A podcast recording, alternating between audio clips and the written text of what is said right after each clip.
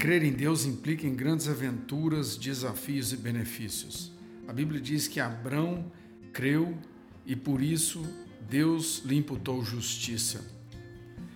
Seria muito mais fácil ficar parado, é muito mais seguro, mas a história é feita daqueles que ousam dar passo de fé e saem da sua zona de conforto para viver uma vida frutífera, significativa e que mundo muda. Abraão fez assim. Na segunda parte da mensagem Ousadia, nós vamos ver os quatro desafios para uma fé robusta e como Abraão fez para vencê-los. Os quatro são a dúvida, o desvio, a distração e o desânimo.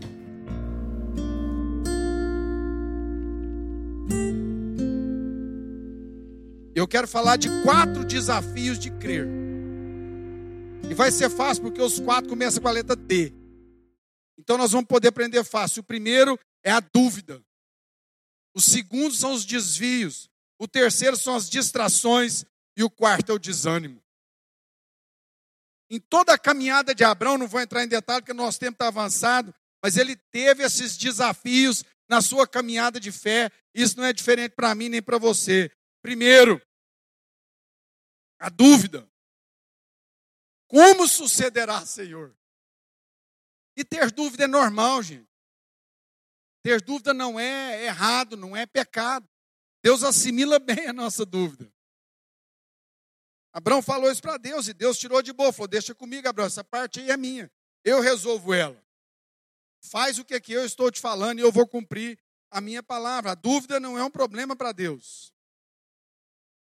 Quem se lembra aqui como que foi o princípio do pecado? O que que o diabo falou para Eva? Basicamente falou assim, Eva, foi isso que Deus falou? muitas, muito cinismo e sutileza. Então ele colocou em dúvida aquilo que Deus tinha falado. Josué, capítulo 1, versículo 8, Josué mostra como que nós lutamos contra a dúvida. Lá diz assim: medite nessa palavra de noite para que sejas bem-sucedido. Então é com a palavra de Deus que a gente luta contra essas dúvidas. É lembrando as promessas de Deus, é enchendo o nosso coração daquilo que traz esperança. Quando Jesus foi tentado pelo próprio Satanás, Satanás trazia me meias verdades e Jesus devolvia a palavra.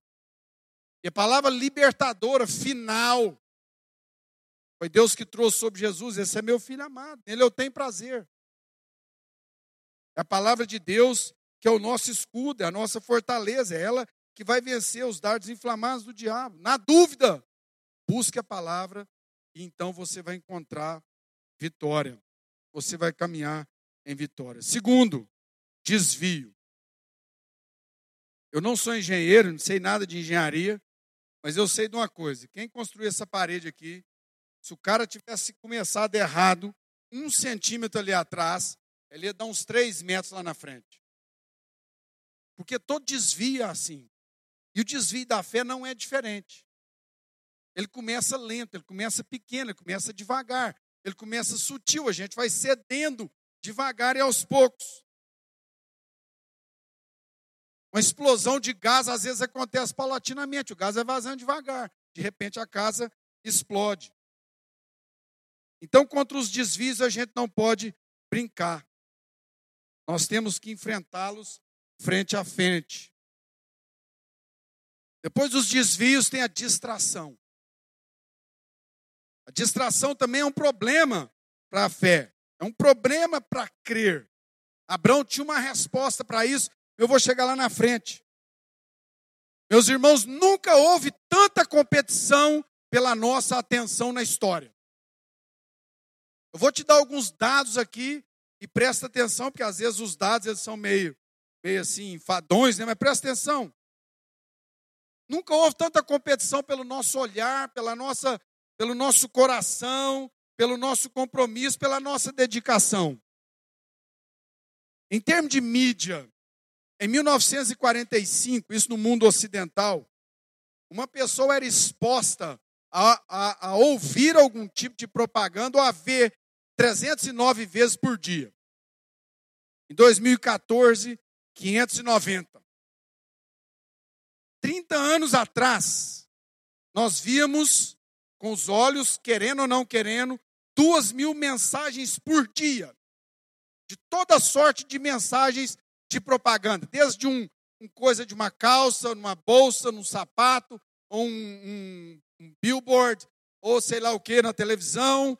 A gente via, a gente tinha uma exposição visual de duas mil mensagens por dia, comparados com cinco mil hoje.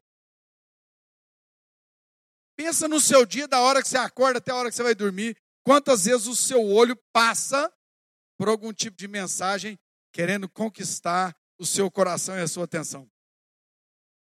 Cinco mil vezes por dia. 78% das pessoas aqui no Brasil usam mídia social no trânsito. Nem dirigir mais o povo consegue desconectar. Pegamos os smartphones, os nossos tablets, mais de 1.500 vezes por semana. A média de uso começa às 7h30 da manhã e só termina ao deitar. E-mail, Facebook, texto, WhatsApp e vai por aí afora. São três horas e meia de uso por dia em média. Quatro pessoas em dez admitem ficarem desesperadas quando não estão perto do seu telefone. Então, meus irmãos, a competição para distração é enorme. E isso afeta a nossa caminhada de fé, afeta o nosso relacionamento com Deus, afeta os relacionamentos em casa, ou não. Quem aqui que já tem filho e vai almoçar ou jantar com os filhos, os filhos estão no telefone, esfregando vidro. Eu falo para o Pedro, meu filho, para de esfregar vidro. Vidro. Disputa pela nossa atenção. Nós temos em média 221 tarefas de mídia social por dia, em média. Distração. Cadê o foco? Aonde está o nosso foco espiritual? Como que nós vamos concentrar na nossa identidade e no nosso propósito em Deus. Naquilo que eu creio que Deus quer para a minha vida, com tanta distração assim. O que, que Abraão fez? Os versículos de baixo, aqui no, no capítulo 15, começa a mostrar o que ele fez.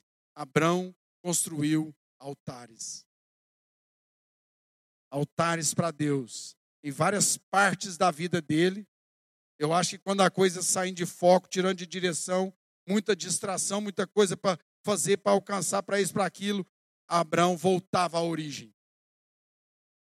Eu volto ao meu Criador criando um altar para ele. Distração. Por último, desânimo. O desânimo é um grande desafio para a fé. Como eu disse aqui, nós servimos na Europa muitos anos, e nos anos 90, quando nós chegamos lá, um dos grandes problemas, uma das maiores discussões que existiam era a depressão espiritual. Uma nação que já foi berço de missões para o planeta inteiro, passando naquele momento histórico uma depressão espiritual, desânimo. Porque vamos ser honestos, desistir é mais fácil. Ou não? Mas Deus não está procurando um povo que busca o mais fácil. Ninguém vai ganhar prêmio de vitória buscando o caminho mais fácil. Ninguém vai cumprir a carreira da fé até o fim buscando mais fácil. E não se iluda, teve homens e mulheres de Deus que passaram por uma crise de desânimo a tal ponto. Elias, o grande profeta do Antigo Testamento, chegou num ponto que queria morrer. Falou: Deus me leva, acaba, acabou. Não aguento mais. Jonas, lembra do Jonas? Jonas foi, pegou um barco, fugiu da vontade de Deus. Deus trouxe ele de volta, ele chegou no lugar, pregou emburrado, o povo converteu e ele acabou a vida dele a sentar debaixo de uma árvore que ele mesmo tinha plantado, deprimido, desanimado. Deus tentando tratar com ele, tratar da fé daquele homem. para que pelo menos morresse com um pouco mais de dignidade. Existe um cara no Antigo Testamento, um, um empresário de enorme capacidade de gestão, chamado Neemias. E o Neemias foi chamado por Deus para reconstruir os muros de Jerusalém, que tinham sido destruídos. E até a metade da construção estava tudo indo bem. O povo estava animado, encorajado, a coisa estava bom, os muros estavam subindo, os portões estavam sendo restaurados, mas na metade do caminho o povo desanimou. Por quê? Porque eles enfrentaram um entulho. E o que é entulho na nossa fé? É nada mais, nada menos as coisas que foram importantes um dia na história e que hoje não tem sentido nenhum, mas são difíceis de remover. Não é isso que é entulho? Fez parte da minha história em algum lugar, agora virou um abacaxi, que eu estou com preguiça, cansado ou desanimado de tirar da minha frente para me começar de novo. Neemias animou a turma, falou: pega a palavra de Deus numa mão, a espada na outra, nós vamos enfrentar os nossos inimigos, nós temos um propósito a cumprir, e nós vamos cumpri-lo até o fim. E eles cumpriram e cumpriram bem em prazo recorde. O apóstolo Paulo, no Novo Testamento, sentia-se acuado de todos os lados, abandonado, traído por muitos, mas diz: Eu prossegui até alcançar o alvo. José do Egito, quantas vezes teve oportunidade, a circunstância de a justificativa para desistir ou para desanimar. No entanto, sabendo que tinha um propósito, sabendo que tinha uma identidade, um Deus, algo para conseguir, prosseguiu até o fim. Mas o nosso maior modelo não é Abraão. O nosso maior modelo de fé é Jesus. Jesus passou por todas essas coisas, pelo desânimo, pela tentação da distração, pela dúvida. Mas Jesus prosseguiu até o fim e venceu. Meus irmãos, nós estamos no começo de um ano. E quando a gente começa estações, períodos assim, eu não sei você, mas eu gosto de fazer uma revisão do que passou, tentar buscar em Deus o que que continua, o que que precisa melhorar e o que que tem que deixar para trás. E na nossa caminhada a gente sabe que vão ter riscos, mudanças e tudo, mas acima de tudo, o que Deus quer nos lembrar nessa noite é que nós temos uma identidade. Nós somos um povo escolhido, gerado em Deus. Nós somos filhos do Altíssimo, pertencemos a uma nova família. Nós temos o perdão, a reconciliação, a redenção à nossa disposição. Nós temos um Deus que nos estende a mão quando nós caímos que nos anima quando nós estamos desanimados. Um Deus que é o nosso escudo, a nossa fortaleza, a nossa torre forte, o nosso socorro, bem presente na hora da tribulação. Ele é rocha. Nele nós estendemos e nós vencemos. Em Cristo nós somos feitos mais do que vencedores, por meio daqueles que nos amou. Romanos diz: quem nos fará separar do amor de Deus? Será a morte, o perigo, a espada, ou desânimo, a depressão, a crise econômica, ou o partido que está no governo no momento, ou qualquer outro que virá, nenhuma dessas coisas nos separará do amor de Deus, amém? Abraão descobriu o seu propósito, e o propósito de Abraão, Abraão era assim: daqui para frente, eu vou dar minha vida para o Senhor, e vou me dedicar a fazer aquilo que Ele colocar na minha frente, ainda que seja correr esses riscos nessa idade avançada. Mas nessa noite eu quero te chamar, à medida que esse ano começa, a construirmos um altar. Abraão venceu esses quatro, esses quatro desafios da fé, construindo um altar, renovando em seu coração o seu compromisso, a sua dedicação, a sua devoção, a sua paixão por Deus, a paixão pela aventura de crer no mundo cada vez mais incrédulo. A paixão por um Deus maravilhoso que nos criou, nos fez antes da fundação do mundo, que está conosco durante o nosso processo aqui na terra, que vai estar lá para nos receber quando tudo isso acabar. Um altar onde nós renovamos a nossa vida de louvor, de adoração, de consagração, de santidade, de pureza. de amor ao próximo, de compromisso com a história. Deus não levantou um povo que corre da história, que se acovarda nas crises ou dificuldades. Deus levantou um povo que enfrenta a história, que escreve a história.